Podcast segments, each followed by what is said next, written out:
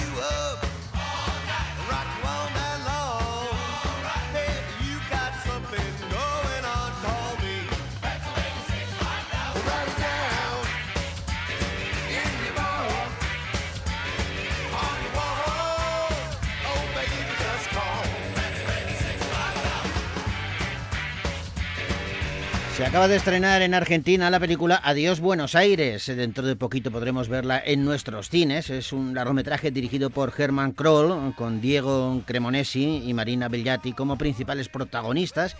Y está jalonada de canciones eh, muy populares, por lo menos en Argentina. Igual también se hacen populares aquí. Por ejemplo, esta que se titula El Peluchito. Che, nena, tengo un regalito para vos.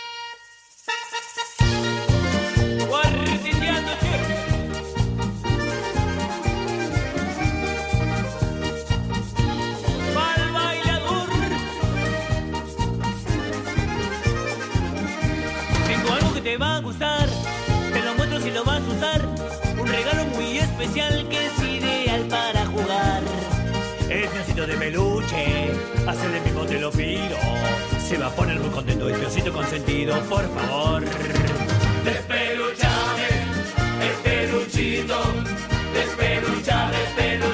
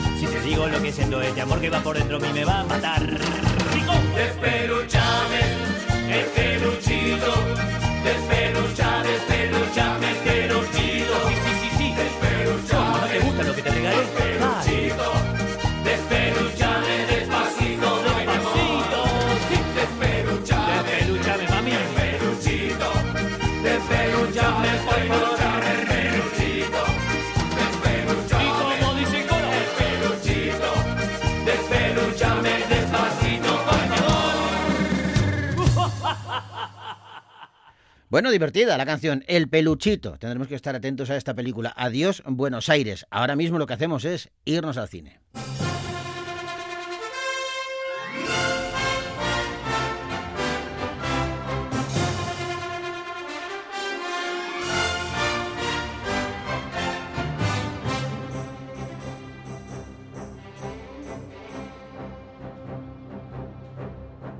Y vamos a comenzar hablando de un drama que se ha estrenado esta semana y que se titula Anatomía de una caída.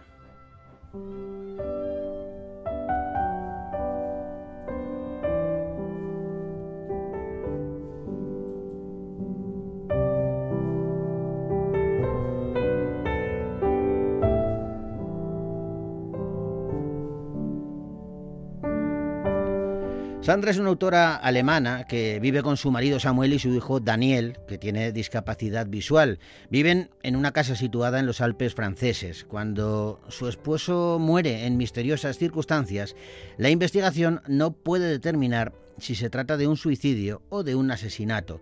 La escritora es arrestada y juzgada por asesinato y este proceso va a poner, eh, bueno, pues esa tumultuosa relación y su ambigua personalidad en el punto de mira. Solo quiero que sepas una cosa. No soy un monstruo.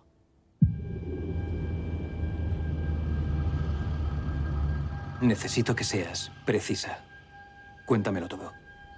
Sí.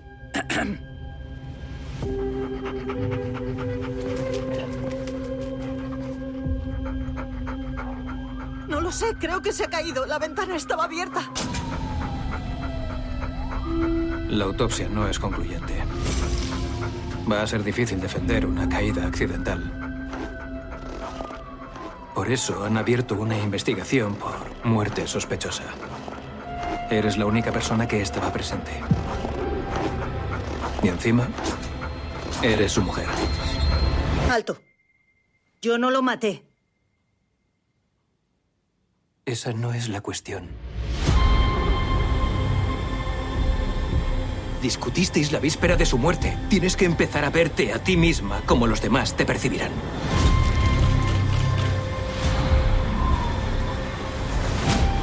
¿Hay algo que pudiera encajar con un suicidio?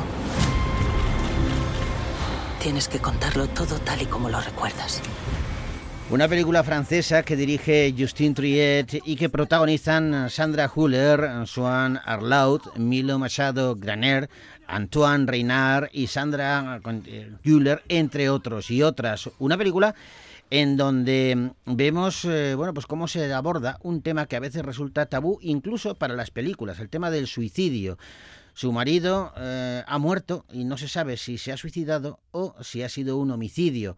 Un año más tarde, eh, el hijo Daniel asiste al juicio de su madre. Es un hijo ciego, tiene 11 años y ese juicio es una verdadera disección de lo que fue la pareja y un trauma para este pequeño. Todo ello abordado desde la perspectiva de esta directora Justine Triet que bueno, pues eh, ha ganado la Palma de Oro en el Festival de Cannes en 2023 con esta película. Anatomía de una caída, un largometraje que podéis ver ya en los cines de Victoria Gasteiz.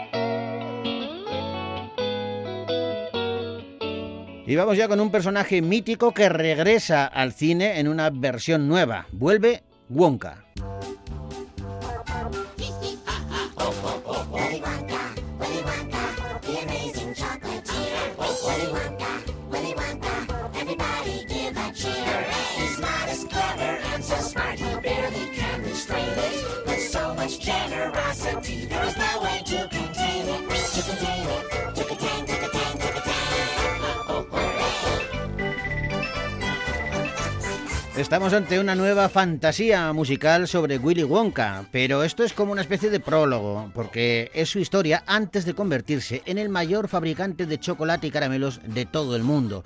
Esta historia plasma los comienzos vividos y, bueno, pues esos eh, míticos momentos de un imaginativo joven inventor que no tardará en convertirse en el famoso y delicioso Mozart del chocolate. El joven se va a embarcar en una misión para difundir alegría a través de sus invenciones que rápidamente se convierten en un fenómeno y van a llamar la atención del cártel del chocolate que se van a convertir en auténticos enemigos. La historia de Wonka también está marcada por su madre y por su amistad con un joven huérfano. He pasado los últimos siete años viajando por el mundo y perfeccionando mi oficio. Veréis, tengo algo de mago, de inventor y de chocolatero. Así que boca abierta y oídos cerrados. No, olvídenlo, quería decir lo contrario. Señor Wonka, veo que es usted un hombre de gran ingenuidad. ¿Qué estás haciendo? Hago chocolate, evidentemente. ¿Cómo te gusta? ¿Negro, blanco, de coco loco para volverse loco?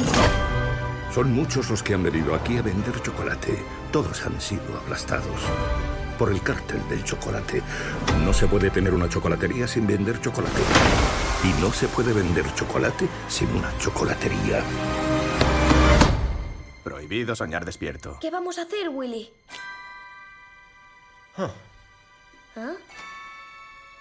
¿Ah? Eso es ajá. ¿Tienes papel y lápiz? Ajá. Tengo una idea. Sé que no has tenido una vida fácil, pero eso va a cambiar. ¿Me lo prometes? Promesa de meñique. No hay promesa más solemne. ¿Por dónde empezamos? Un buen chocolate tiene que ser simple. Mientras que este es... es raro. ¿Qué sucede?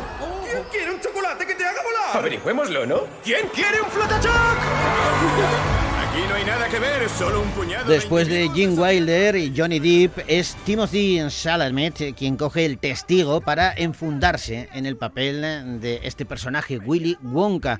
Una película que lo que hace es, eh, bueno, pues ahondar en la parte más desconocida de este personaje eh, que en su momento creó Roald Dahl.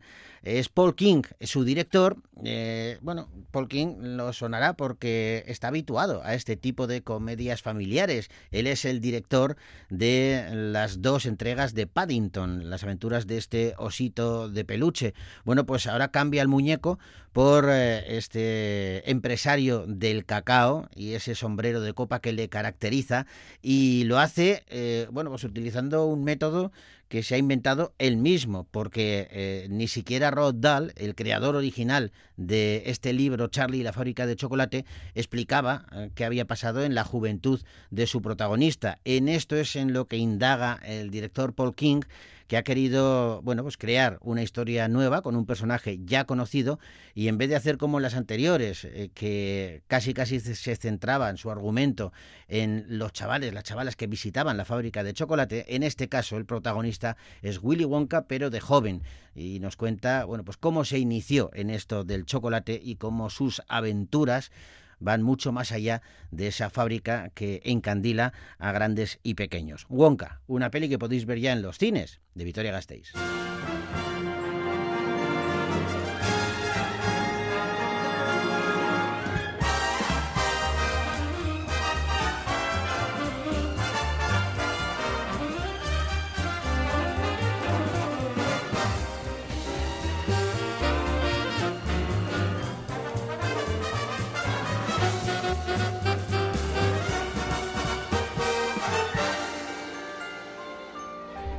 Me encanta Justin Timberlake y él es eh, uno de los, eh, no protagonistas, pero sí de alguna manera deja su sello musical en cada una de las entregas de la serie Trolls, esos personajes animados que hace poco acaban de protagonizar su tercera entrega. En esa también Timberlake ha dejado su impronta y lo ha hecho con canciones como esta.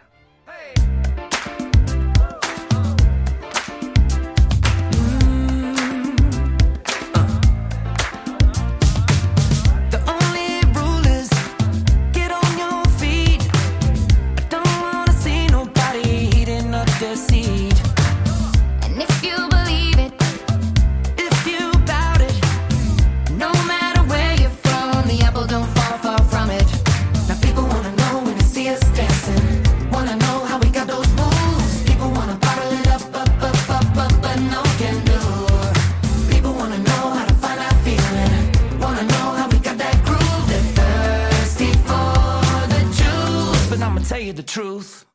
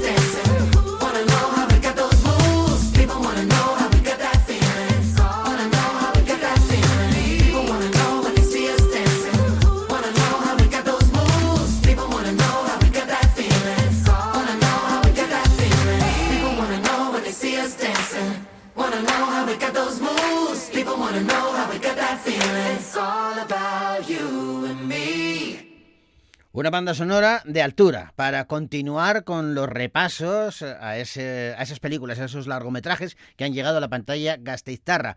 Vamos ahora con los más peques. Para ellos se ha estrenado Mo Monsters, la película.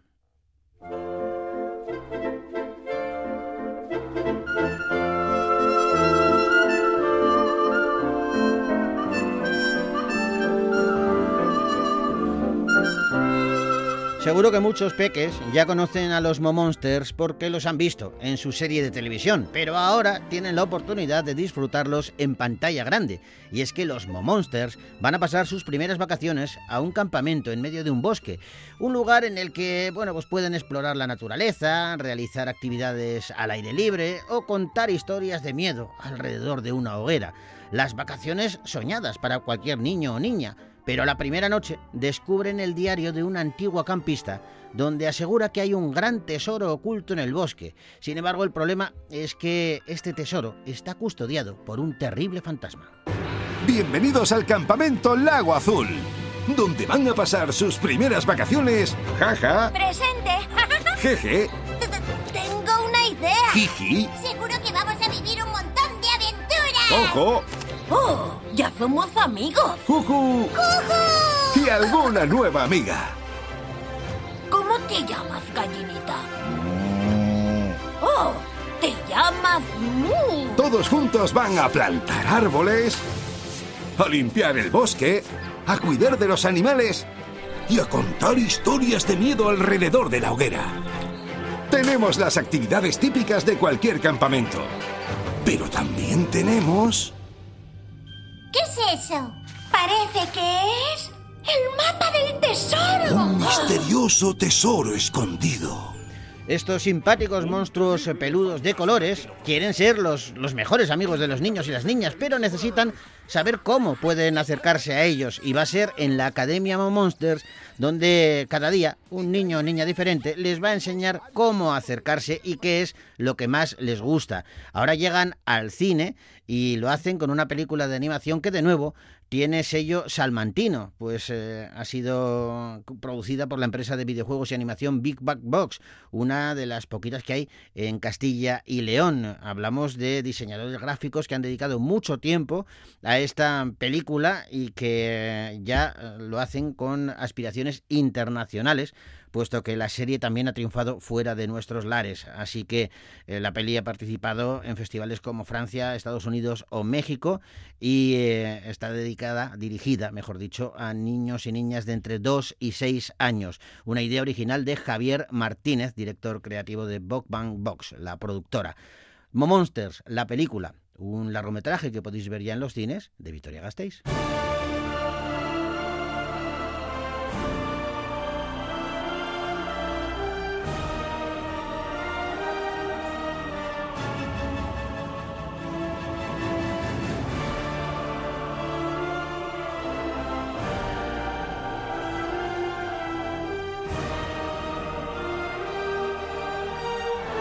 Y ahora toca terror, miedo, el miedo de la partitura.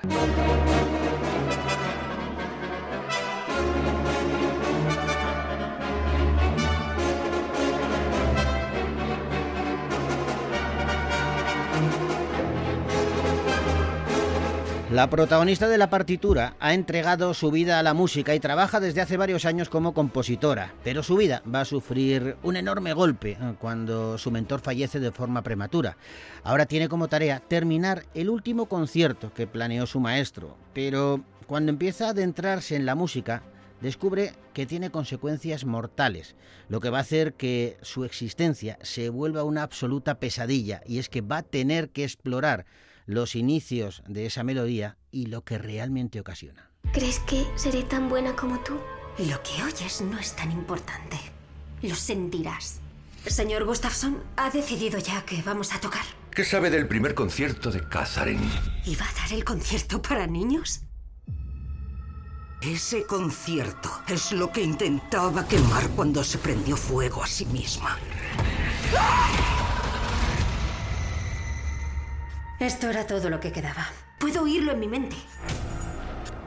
Puedo hacerlo.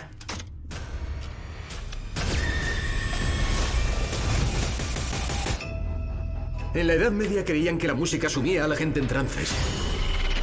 Se volvían locos. Pude sentirlo en la cabeza.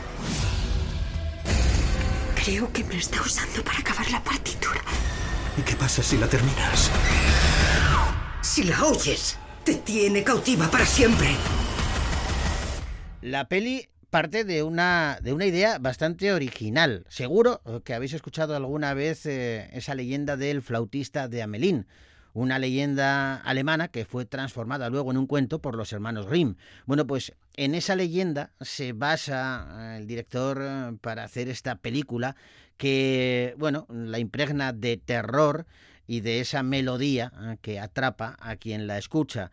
Eh, claro, estamos hablando de que mm, el reparto no es especialmente conocido en España. Quizá el papel principal en el que aparece Charles Hope eh, puede resultarnos más conocida porque ella forma parte del extenso plantel de la serie Juego de Tronos, pero no es una de las más conocidas ni muchísimo menos. En la, en la película la dirige Eigil Doxen y aparte de Charlotte Hope aparecen Julian Sands, este sí es un poquito más conocido, y Alfred O'Flanagan. La partitura, una peli que podéis ver ya en los cines de Vitoria Gasteiz.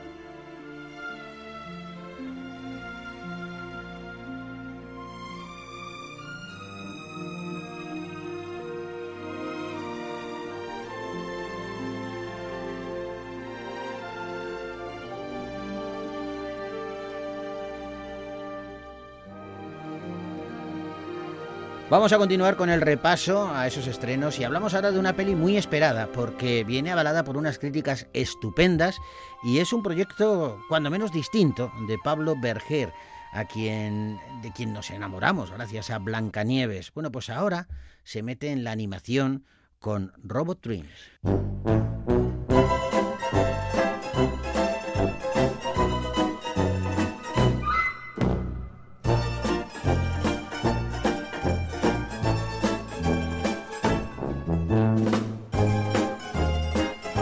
Estamos ante una película de animación inspirada en una novela gráfica que se titula igual, Robot Dreams, y que trata sobre un perro y un robot que mm, nos muestran con conmovedor detalle lo poderosas y al mismo tiempo frágiles que son las relaciones.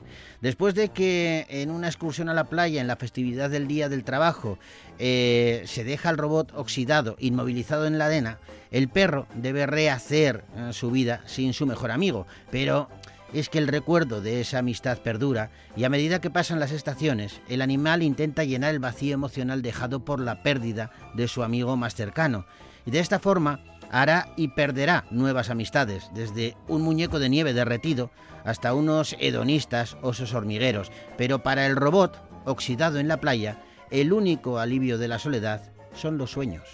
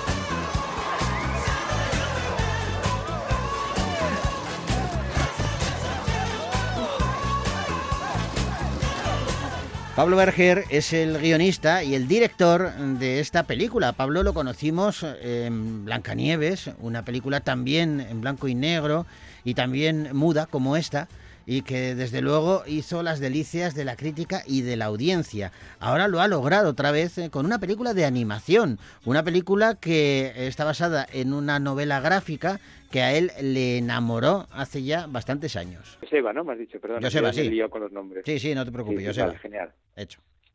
Vale. ¿Y el programa es de cine o es de cultura en general? O Es de cine, es de cine, es un programa de cine que repasamos todos los estrenos y tal, y cada sábado hacemos una entrevista con alguno de los que, algún director o actor o actriz o lo que sea. ¿Vale? Muy bien. Hecho, pues te saludo, va. Genial. Pablo Berger, ¿cómo estás? Pues muy bien, Joseba, aquí estamos. Lo llevas a tope eh, con una peli Robot Dreams que me imagino que ha sido toda una aventura para ti. Estábamos comentando cómo surge de esa novela gráfica, que es una delicia, que nosotros la hemos conocido hace bien poquito, porque se ha estrenado hace relativamente poco en el mercado español, pero que tú conoces desde hace ya casi 10 años o más. Claro, no, mira, la novela gráfica Robot Dreams de Sarabano se editó en Estados Unidos en el 2007. Sí. Fue un éxito editorial increíble. Era la favorita, una de los mejores libros del New York Times, Oprah en su momento lo recomendó, entonces fue un gran éxito. Y yo había oído hablar de ella, pero no se editó en España hasta hace muy poco, hasta el año pasado. Sí. Entonces yo la pedí online, eh, colecciono novelas gráficas y libros que no tienen diálogos, que no tienen bocadillos, y me fascinó desde el primer momento. Pero en, aqu- en el instante que la leí no pensé en, en hacer una película de animación, siempre dije, bueno, es uno de mis libros favoritos, de mi colección de libros. Hice Blancanieves, hice Abracadabra, y fue un, un día así, pues normal, tomándome un café, cogí la novela gráfica a través de la, de la balda, pero esta vez al leerla, yo creo que la estaba visualizando mientras la leía y te, te aseguro que me divirtió muchísimo, pero al llegar al final, que es un final muy emocionante, el, el final me conmovió hasta hasta llevarme a lágrimas, ¿no? Es un y era la primera vez que me pasaba eso leyendo un cómic y dije, mira, aquí hay aquí hay gato encerrado, aquí hay algo y esa es la razón de, de, de- de hacer esta película, que me pareció una película, una historia preciosa y un final conmovedor. Pero tú sabías lo que, lo que era hacer cine de animación? ¿Te- ¿Estabas familiarizado de alguna manera o fue tirarte a la piscina? Tirarme a la piscina, nada. Todas mis películas me tiro a la piscina. eh, eh, soy de Bilbao, soy un valiente. Eh, Yo Ole, claro. al, al- al- al agua, al agua del, de- del Atlántico, al agua de Sopelana, que está fría, yo me tiro. Me- y, y sí, no, te- no tenía ni idea, la verdad, es que no sabía ni dónde me metía. Ah, Pero mm, todos mis proyectos son un poco así. Ya había hecho una película que mezclaba pornografía y franquismo en Torremolinos Torremolinos, 33. Había sí, hecho una, hecho una película una película muy de blanco y negro de alto presupuesto, Blancanieves, y había hecho una comedia hipnótica esperpéntica como Abracadabra. Entonces, cada proyecto que hago es, es muy diferente y obviamente siempre tengo miedo, nunca sé cómo, cómo- a lo que me enfrento, pero bueno, ahí ahí está el aliciente, el riesgo siempre. ¿Te ha, te ha, eh, eh, cautivado de alguna manera la, la animación? Porque me imagino que será muy... Sobre todo los tiempos son muy distintos, ¿no? Mm, Bueno, me ha cautivado muchísimo, tanto que, que seguramente en un futuro repetiré, no, no sé cuánto. Pero sí, la gran diferencia son los tiempos. En una película de, de imagen real, eh, yo ruedo durante dos meses, pero en, y en una película de, de animación yo trabajo dos años con los animadores, que en realidad los animadores son los actores para mí. Entonces, es, es como si fuese, yo te diría, una película de imagen real, pero a cámara lenta, ¿no? O sea, las decisiones se pueden tomar con más tiempo, eh, trabajas con otra intensidad y, y pero en el fondo en el fondo el director es el, el que lleva el mapa del tesoro es un poco el, es el obviamente es el líder el que toma la última decisión.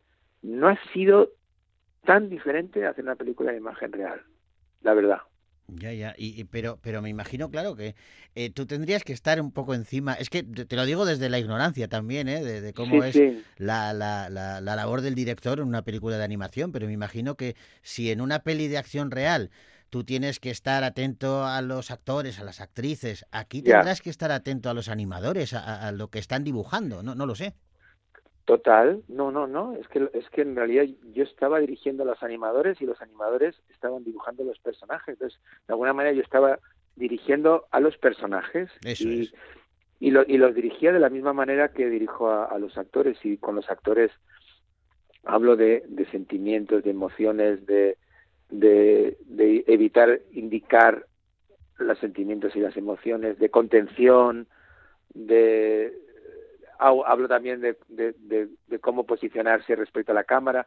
En, en realidad el, el lenguaje era el mismo, lo que sí que es verdad que contaba con el apoyo de alguien fundamental, que es el director de animación. Es alguien que, que sabe de animación y que ayudaba a traducir mis, mis indicaciones al lenguaje de la animación de una manera técnica. Entonces, en mi, en mi despacho, Sí. que yo lo llamamos el camarote de manera simpática porque es pequeño, el re- y el resto del estudio estaba en oficinas muy grandes, yo tenía mi espacio, y por aquí tienen que pasar todo, todo el día, durante dos años, estaban pasando animadores y el director de animación constantemente, porque teníamos que ir trabajando secuencia a secuencia, y la- había secuencias de 30 segundos, de un minuto, Sí. poco a poco. Era un trabajo que ibas, que ibas como febrería, ¿no? Entonces ha sido un proceso muy largo, muy satisfactorio y la el requisito que tiene que tener todo director de animación es paciencia, tiene que ser muy paciente y yo lo soy. Qué Fíjate bueno. que, que en los últimos 20 años solamente he hecho cuatro películas, entonces a mí me, me encanta cocinar a fuego lento, ¿no? Como, como las amachus y las abuelas, el pli, pli, pli, pli, no, no me gusta con prisas, entonces esta es mi película que se ha cocinado a fuego más lento de todas, sin duda. Oye, pero eh, dime la verdad, Pablo, ¿eh? Al principio, ese director de animación, esos animadores que acudían a tu despacho, yo no digo al final, pero al principio te miraban un poco con cara rara, como diciendo, pero este tío, ¿qué hace aquí? seguro, pero seguro que sí, no, no- ni- ninguno me lo dijo. No te diste cuenta. Te voy a ¿no? decir, no, no, no me lo dijeron, pero me expresaban más lo contrario, ¿eh? te, lo, te lo digo más en, más en el sentido, qué bien que alguien que venga del mundo Qué bueno. del cine de imagen real se acerca al mundo de la animación porque hay como un prejuicio, son como, parece que son como, no sé, como una forma de hacer cine menor, que es mentira. Yo creo que hay películas maravillosas y grandes contadores de historias en el mundo de la animación. Pero existe ese prejuicio y es real. Entonces me lo agradecían, ¿eh? me decían, qué bien que alguien como tú, que ya tiene una carrera en, en la imagen real, y había mucha gente que conocía a Blancanieves o mis películas y les gustaban, estaban como, como contentos y estaban un poco expectantes a ver qué aportaba yo al mundo de la animación, ¿no? Entonces, esa era la pregunta que yo me hacía, que es un poco la pregunta del millón. ¿Por qué un director de imagen real se mete en, en este jaleo? Obviamente, como te he contestado antes, era por la historia, Sí. pero yo también me preguntaba qué podía yo aportar al mundo de la animación. Y yo lo que podía aportar es mi experiencia de trabajar con actores y de conseguir buenas interpretaciones. Y entonces yo lo que quería es que la interpretación de los personajes que aparecen en Robot Dreams fuesen excepcionales, que sean buenos. Yo quería que los actores que aparecen en Robot Dreams, que en realidad son dibujos, actuasen muy bien y que transmitiesen verdad y sinceridad y Eso, honestidad. eso lo has conseguido eh, a tenor de las críticas. ¿Tú te esperabas? Que, que ya confiabas en la historia, evidentemente, porque lo- lo- nos lo estás diciendo. Pero tú te esperabas que iba a ser el, el éxito, que, que- que ibas a cosechar tantas alabanzas, eh, sin haberse todavía llegado a, a- a estrenar, por lo menos aquí, ¿eh? Pero, pero que es que, claro, llega la peli y tienes ya muchas ganas de verla porque todo lo que dicen de ella es bueno. Qué bien, ¿no? Eso me, me alegra que hayan llegado, te hayan llegado a tus oídos cosas buenas. Mira, yo, obviamente, lo- los directores, aunque no suene, no suene bien, tenemos que tener un ego muy grande. Sí. Tenemos que confiar que lo que estamos haciendo va a interesar y que merece la pena, porque si no, no puedes estar cinco años levantándote pronto por la mañana e ir al estudio de animación, o mis otras películas, estar cinco años con cada película. Entonces, yo estaba convencido que iba a conectar, que iba, que iba a funcionar lo que no lo que no sabes hasta hasta qué nivel no sabes porque al final la, la película tiene vida propia y la película acaba cuando se encuentra con el espectador y hasta bueno obviamente ha estado en festivales pero ahora está en cines y ahora es maravilloso porque yo también voy a proyecciones de películas y, y de repente el, el público se acerca al final de la proyección y te dice cosas tan bonitas tan tan bonitas y sé que está gustando sé que está gustando. Entonces a mí eso me, me llena de satisfacción. Las críticas son importantes, los festivales lo son, pero al final las películas las hacemos para el público y te digo la verdad, te voy a ser sincero, yo dependo del éxito de esta película para hacer la siguiente. Entonces, yo quiero que la gente vaya a ver esta película para que me den la oportunidad de hacer otra película más. Nosotros la recomendamos desde ahora porque es un peliculón que además para, para todo tipo de públicos eh, es decir, eh, muchas veces ya sabes que hay prejuicios con esto de la animación y que Sí. yo, que soy un tío adulto, ¿cómo me voy a meter a ver una peli de dibujos animados? Bueno, pues Exactamente. es que te vas a emocionar y es que te va a tocar el corazón esta película y, y- y va dirigida a los más pequeños, va dirigida a los medianos y a los grandes. Así que esa es la esa comunión es muy difícil de hacer, ¿eh, Pablo? Bueno, es que has dado en el clavo. E- Ese es el, público. Esta película está calificada para todos los públicos. Y la palabra todos los públicos, aunque parezca que para un creador o a un director de cine de autor, que es como muchas veces nos llaman a los que escribimos y dirigimos películas, puede parecer un término negativo. Para mí es todo lo contrario. Yo quiero llegar al máximo público. Esta es una película para cinéfilos, sí. Ha estado en el Festival de Cannes, en Annecy, en Sitges. ¿Es una película para niños? También. Es una película para ese espectador que va todos todo el fin de semana con su pareja o con sus amigos al cine, también que quiere entretenerse. Yo tengo esa ambición y la película yo creo que, que cumple las expectativas. Te pondré un ejemplo para mí claro, que es mi mayor fan es mi hermano Pedro, es mi hermano mayor, ¿no? Entonces, lleva siguiendo mi carrera y siempre he a todos los estrenos, a los Goya.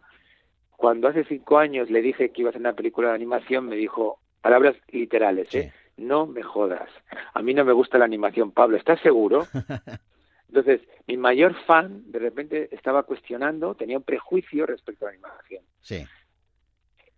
Pasan cinco años, el Festival de Sitges, está la sala llena, acaba la película, gran ovación, sale mi hermano Pedro, sale llorando y me da un abrazo enorme y me dice con lágrimas en los ojos, es tu mejor película, Pablo.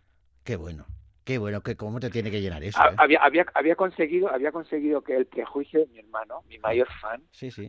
respecto a la animación, de repente lo había roto. Y si consigo, si conseguimos con esta película que más gente como mi hermano, que normalmente no va a ver películas de animación, se acerque, porque quiere pasar un buen rato, porque puede divertirse, porque quiere viajar en el tiempo a Nueva York, porque quiere también tener un viaje emocional, o incluso que sea un padre o un abuelo que elija la película él, que no la elija su hijo o su hija ni, su- ni el nieto, que él elija la película y diga a su hijo o a su nieto, te voy a llevar una película que te va a gustar.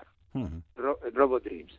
Eso también me haría muy feliz, porque yo creo que tantos padres y tantos abuelos han, se han tragado unos truños debido a, la a esa excesiva publicidad Sí, sí. que, que a veces come la cabeza a los niños, que yo creo que, que Robot Dreams puede ser un, un soplo de aire fresco. Terapéutico, desde luego. Oye, ¿cómo ha sido la relación con Sara Baron, con la, con la autora de la novela gráfica? Pues ha sido maravillosa desde el principio. Empezó hace cinco años, la primera vez que le contacté.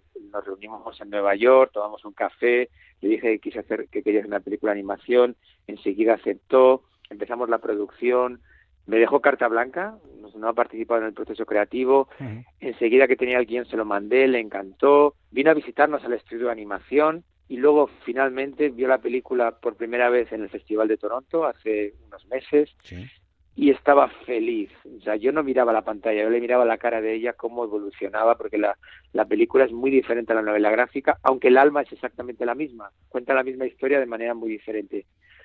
Ella terminó al final con lágrimas en los ojos, feliz, y me dijo, estoy feliz, me encanta la, la película que has hecho, y son dos cosas diferentes, porque una cosa es un cómic y una cosa es una película, pero la- el alma y la esencia es la misma. Y me, y me siento orgulloso y feliz de que a ella le guste. Hubiera sido un desastre para mí si de repente Sarah Baron, la autora del cómic, de la historia, el origen, el germen, me hubiese dicho que no estaba orgullosa de la película. Oye, eh, Pablo, ahora toca eh, promocionar Robot Dreams y en ello estamos y además lo hacemos de corazón porque, porque nos encanta y sabemos, ¿sabes cuándo tienes que recomendar algo que, que, que- que sabes que eres consciente de que es bueno? Pues eso, el, el gustito que da. Bien. Pues eso, eso es lo que sentimos ahora. Pero eh, ya tienes las miras puestas en, en el futuro porque, claro, preguntarte a ti por otro proyecto, yo no sé a qué piscina te vas a tirar la siguiente. es verdad, es verdad. est- Estoy abierto a, sugerencias. ¿eh? No, es verdad que yo, como cada proyecto es diferente al anterior, ya va, voy a por la quinta. Entonces ya se, se van, se van acabando. Sí que es verdad que, aunque todas mis películas, de una manera o de otra, o especialmente Robot Dreams y, y Blancanieves, al no tener diálogos, son musicales, mi productor está estrenando un musical. ¿Para cuándo el musical, Pablo? ¿Para cuándo el musical? Porque obviamente mi familia, yo vengo de una familia muy musical y a mí me encanta la, la, la música, o sea que, quién sabe, a lo mejor es un musical la siguiente, podría ser. Oye, no, yo... Pero ahora mí- estoy, ahora estoy, dime, dime. No digo que si no lo haces la siguiente un musical, tienes que hacer un musical, porque a mí ya me has dejado ya con, con las ganas y creo que lo que lo bordarías. Aparte, posiblemente tú no sabes, yo soy Pablo Berger Uranga, y mi familia Uranga es Amayo Uranga, Estíbaliz Uranga, Sí, sí, Constantino sí. Uranga, Robert- sea, yo, de niño yo lo que quería ir al Festival de Eurovisión como mis primos.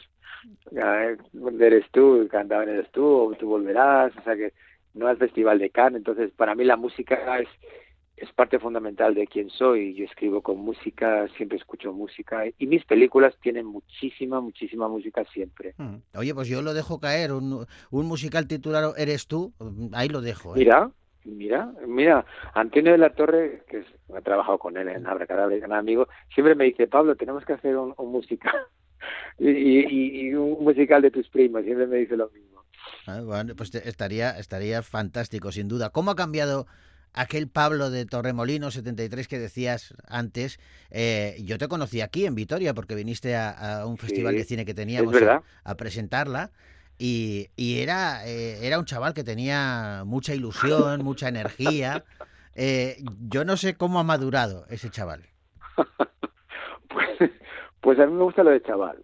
O sea, me, me gusta sentirme chaval. Me, eh, obviamente sigo con la misma ilusión, si no más. Sí. Energía intento, you know, de tener la energía, a pesar de que ahora rozo lo- lo- los 60, pero sigo, creo que puede sonar un poco cursi, sigo teniendo ese niño dentro de mí. Yo creo que los directores lo tenemos que tener vivo, lo tenemos que alimentar, tenemos que, que ilusionarnos con proyectos y yo fíjate, yo tengo amigos míos que me hablan de, de la jubilación, de la jubilación anticipada, que están cansados y yo lo único que estoy pensando es mi, en mi siguiente película, las ganas que tengo de ponerme con la siguiente. Entonces, bueno, yo creo que sigo aquí, sigo haciendo películas personales, sigo haciendo las películas que a mí me interesan y, y espero seguir con el contar con seguir contando con el apoyo del público. Sin él no estaría contigo hablando ni no hubiese hecho Robot Dreams. Oye, por curiosidad, ¿tú, ¿tú vives en España, vives en Nueva York, a caballo entre un sitio y otro? Mira, yo hasta los 25 años viví en Bilbao, luego me fui 10 años a vivir a Nueva York, ahí es donde me formé, y luego ya vine a Madrid, que es donde está la industria. Y la productora con la que yo trabajo, Arcadia, está basada en Barcelona. Entonces, estoy a caballo entre Madrid y Barcelona, y obviamente acabo de estar en Bilbao, acabo de hacer una presentación, mira, acabo de hacer una presentación, en- hicimos un preestreno en Bilbao el, en el fin de semana. Ajá, qué O sea bueno. que, que ha sido una, una experiencia muy, Que muy no paras, también para, para mí. Que no paras ni, ni, de, Bueno. ni de trabajo ni de viaje, así que eso, eso está muy Mira, bien. mañana me voy a fíjate, mañana me voy a Berlín porque estamos nominados a los European Film Awards como la mejor película de animación europea, o sea que ese es mi siguiente, mi siguiente parada es Berlín Ajá. y ojalá ganemos eh, la mejor película europea de animación este en la gala del sábado. Oye, nosotros ya estamos cruzando los dedos para que eso suceda, así que a por ello.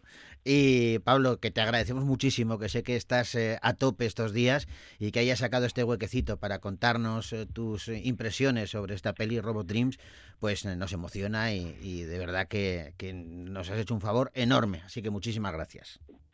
Pues nada, gracias, yo encantado de, de estar aquí hablando contigo en Bogar Baila con Lobos eh, y, y feliz de reencontrarnos desde Torremolino 73. Sí, sí, sí, sí, sí. Ya, oye, te, ya te tengo cariño desde entonces, Pablo, y te sigo bien. O sea que te veo que estás eh, en plena forma, así que adelante.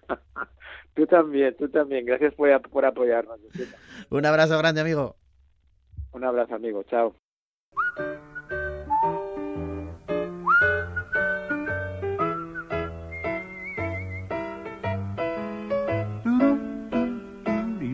난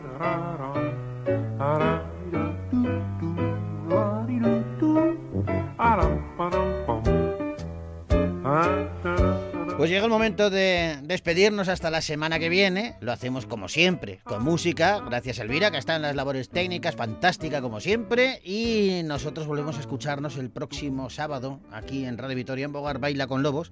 Ahora os dejamos con Lantana y esta canción que aparecía en la película española Azul Oscuro, casi negro. Hasta la semana que viene, Gur.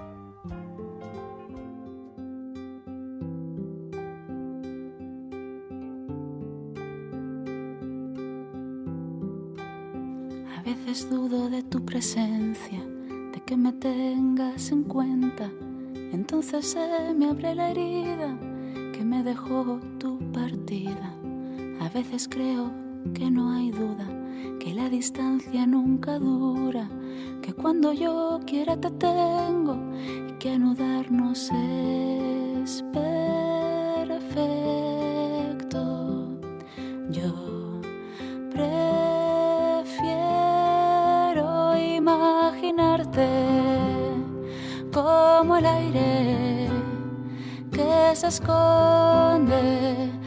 tras los árboles de noche, imaginarte como antes, amándome tras los árboles de noche. A veces creo que te invento para poder seguir viviendo, aunque sea una quimera, un tesoro en la encimera. A veces me subo a la mesa y me parece una cordillera. Alrededor el horizonte, del otro lado la tetera. Me da vueltas imaginarte como el aire que se esconde tras los árboles de noche, imaginarte como antes, amándome tras los árboles de noche.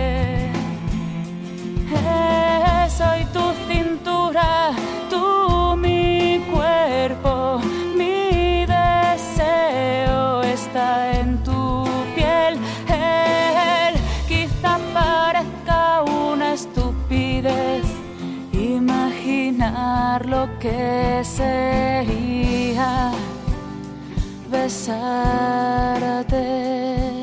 en este instante.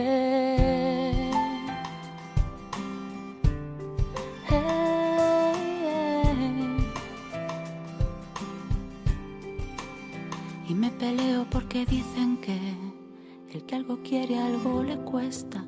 Y ese fantasma no me deja y yo me canso de luchar. Entonces saco la mi espada, me bato en duelo en Granada, enfrente de mi doncella y gano si me da la